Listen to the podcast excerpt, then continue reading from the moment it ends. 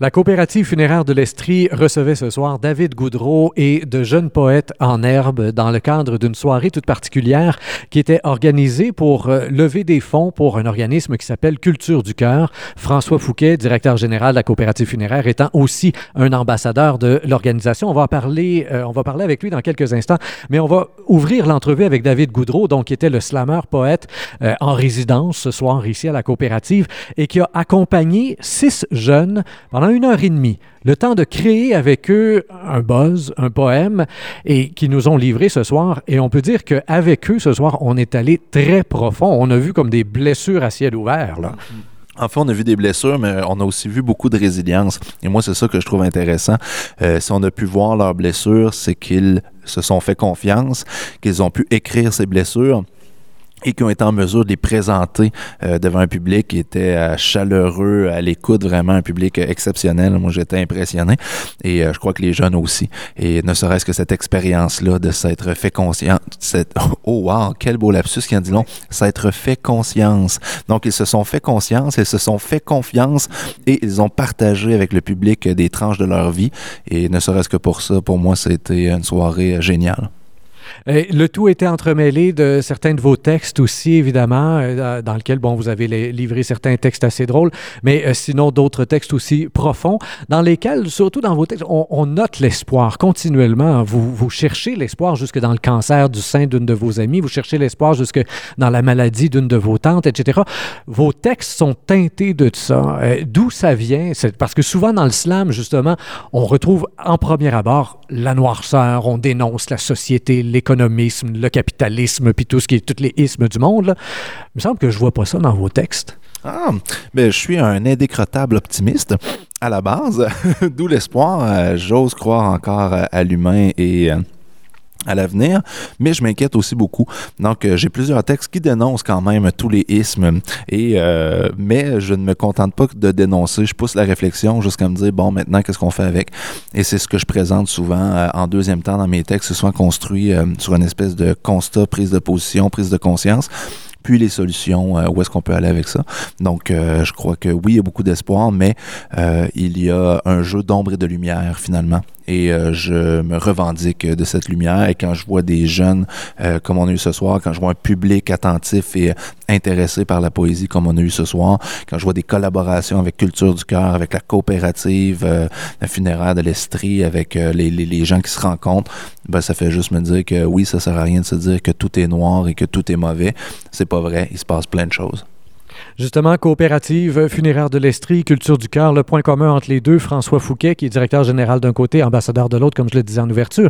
Culture du cœur n'est pas un organisme qui est très connu euh, comparativement à d'autres organismes communautaires ou autres, ou même culturels. Euh, pour plusieurs, il y avait une découverte là euh, sur le web ou ailleurs. Moi-même, en tant que journaliste, il a fallu que j'aille fouiller. Bon, quelle est la mission? De quoi, à quoi ça sert?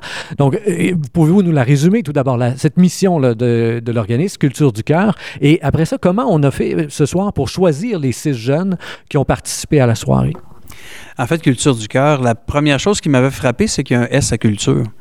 Euh, donc, il y, a, plusieurs cultures du cœur, il y a plusieurs façons de cultiver son cœur. L'idée, l'idée en fait, hein, c'est que, en tout cas, l'idée qui m'a interpellé, moi, parce que c'est plus large que ça, Culture du cœur quand même, c'est l'idée de dire, écoute, il y a un milieu culturel qui est là et il y a des jeunes qui sont à côté de, souvent à côté de, ce, de cette vie-là, euh, pour un paquet de raisons. Hein, puis c'est des raisons que ces jeunes-là ne contrôlent pas souvent.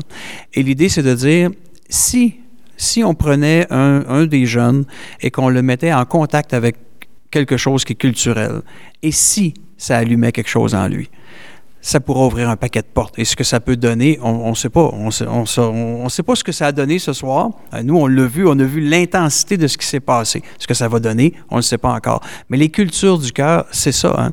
Et l'idée derrière ça, c'est de dire, entre autres, on va aller voir différentes salles de spectacle aussi et euh, il y a toujours des billets qui ne sont pas vendus. Mais tant qu'à pas les vendre, il y, a des, permanents à Culture du Cœur. Il faut en faire avec des gens aussi qui sont euh, des intervenants. Mais ces gens-là, ils vont aller voir aussi ces jeunes-là, puis ils vont dire écoute, il y, a des il y a des billets pour tel spectacle. On en a. Veux-tu venir? Oui. On va se parler de l'artiste maintenant. On va parler de ce qu'il a fait et tout ça. Il y a comme un encadrement. Ces gens-là sont invités après ça à aller voir un spectacle et ça peut être l'étincelle qui va changer quelque chose.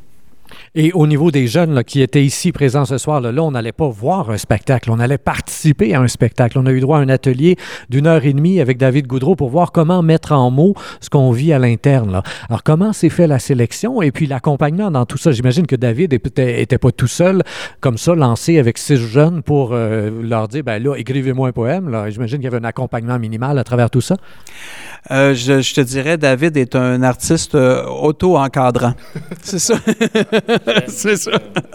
non, en fait, euh, la façon que ça s'est fait, c'est qu'il y a quand même des gens qui travaillent à Culture du Cœur. Donc, eux entretiennent un réseau dans, la ville, ici, en région.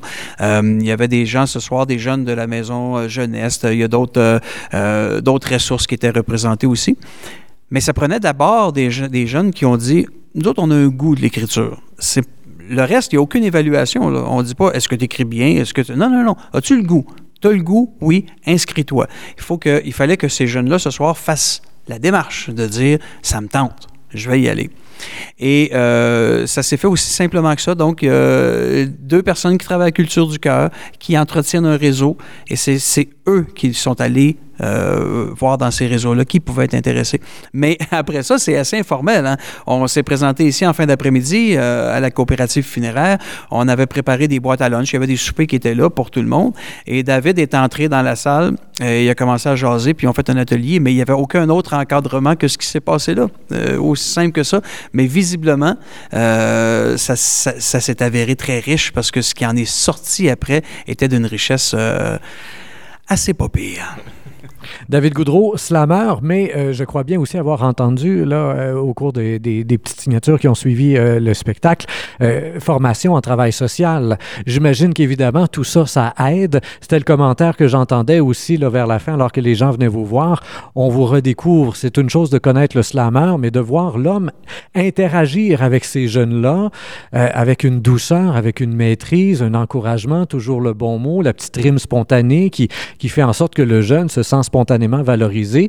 Alors, il y, a- il y a une mixité extraordinaire entre le travailleur social et euh, le slammer. Là, ce soir, c'était- c'est l'apothéose pour ces deux-là. Là. Disons que ce soir, les deux peuvent s'exprimer en même temps. Et euh, dans les faits, euh, je pratique plus comme euh, travailleur social. J'ai j'ai plus de, de pratique clinique, de rencontres et tout. Mais je crois que je n'ai jamais fait autant de travail social que depuis que je me consacre à l'art à temps plein, surtout à travers les ateliers, les conférences. J'en fais beaucoup avec les centres jeunesse. J'en fais beaucoup dans des classes avec des troubles de comportement, d'apprentissage. Et euh, ce soir, avec euh, ces jeunes-là qui viennent de, plein d'organismes communautaires, plein de difficultés différentes qui, euh, spontanément, certains ont révélé, d'autres qu'on n'en sait rien et c'est parfait. On était là pour les accueillir dans tout ce qu'ils sont comme humains et ça a été une soirée qui a baigné dans l'humanité. Moi, je repars vraiment heureux des rencontres surtout qui se sont faites. Oui, moi avec les jeunes, mais surtout les jeunes avec le public et les jeunes entre eux. Ils se connaissaient pas tous et pourtant ils se sont ouverts les uns aux autres. J'ai vu à la fin, ça s'échangeait des numéros, des poignées de main. Il y a une complicité, il y a peut-être des amitiés qui sont nées ici et au moins une base pour l'estime de soi et le fait de savoir que vous êtes capable de prendre un micro devant une foule, d'affirmer qui vous êtes et d'être accueilli là-dedans. Euh, en conclusion, et c'est ce que vous avez fait aussi en conclusion de la soirée, vous avez présenté un livre, La bête à sa mère. C'est votre premier roman publié chez Stanké. Euh, et vous nous, en, avez lu un extrait, en fait, l'ouverture, l'histoire d'une mère qui se suicide à répétition. C'est d'un humour noir tout à fait euh, exquis quand on aime évidemment l'humour noir. D'où vient ce roman? C'est la question qu'on vous a posée. Est-ce qu'il y a là-dedans un peu de vécu? Est-ce que c'est votre histoire à vous que vous transposez? Ou si c'est là l'imaginaire du slammer qui s'exprime autrement? Ben, en fait, c'est euh, l'imaginaire du romancier parce que c'est une démarche complètement différente. Donc, c'est l'imaginaire de l'artiste, mais là, j'ai mis euh, toute la poésie et euh, justement le slam de côté. Donc là, c'est vraiment une écriture euh, complètement dans le roman. Même à la limite, pour me reposer de la poésie parce que dans la poésie, dans le slam, je suis beaucoup dans mes tripes, dans mes croyances, dans, dans voilà, dans ce qui me préoccupe. Et là, euh, je suis dans une fiction euh, où je m'amuse complètement. C'est de l'humour noir. On parlait tantôt de cette, cette facette plein d'espoir qui, qui m'habite. Dans le roman, c'est beaucoup moins là. Euh, enfin, on peut comprendre le personnage, mais dès la première page, j'annonce qu'il y aura un meurtre à la fin de l'histoire. Et dès qu'on commence à découvrir le personnage, on sait que ce sera pas joli. Donc, c'est un, c'est un personnage complètement tordu. Et peut-être, à la limite, ça me permettait justement de, de défouler, d'aller ailleurs, d'aller dans quelque chose de loufoque, humoristique. Mais voilà, c'est une nouvelle corde à mon arc ou une, un nouvel arc à mes cordes. c'est comme, comme on veut. Mais j'ai eu beaucoup de plaisir à l'écrire et j'ose espérer qu'on aura du plaisir à le lire. En tout cas, ça a l'air parti pour ça avec ce qu'on a entendu ce soir. Euh, votre précédent livre est un livre de poésie, C'est Dante la chienne. Vous avez été vanté par Pierre Foglia dans la presse. Bon, il écrit presque plus, mais j'imagine qu'il risque de recevoir une copie de celui-là aussi par la poste à quelque part, en espérant évidemment qu'il puisse avoir un bon mot pour vous. Donc, euh, La bête à sa mère, euh, qui sera en vente là, dans les prochains jours dans toutes les bonnes librairies du Québec, bien entendu. Alors, on avait avec nous David Goudreau, slammer, poète et auteur, François Foucault, qui était là ici à titre de directeur général de la coopérative funéraire de l'Estrie et ambassadeur des cultures du cœur. À vous deux, merci bien pour cette très belle soirée que nous avons passée. Quant à vous, chers auditeurs, comme toujours, je vous invite à faire circuler cette entrevue sur Facebook, Twitter et autres réseaux sociaux. Au microphone, Rémi Perra.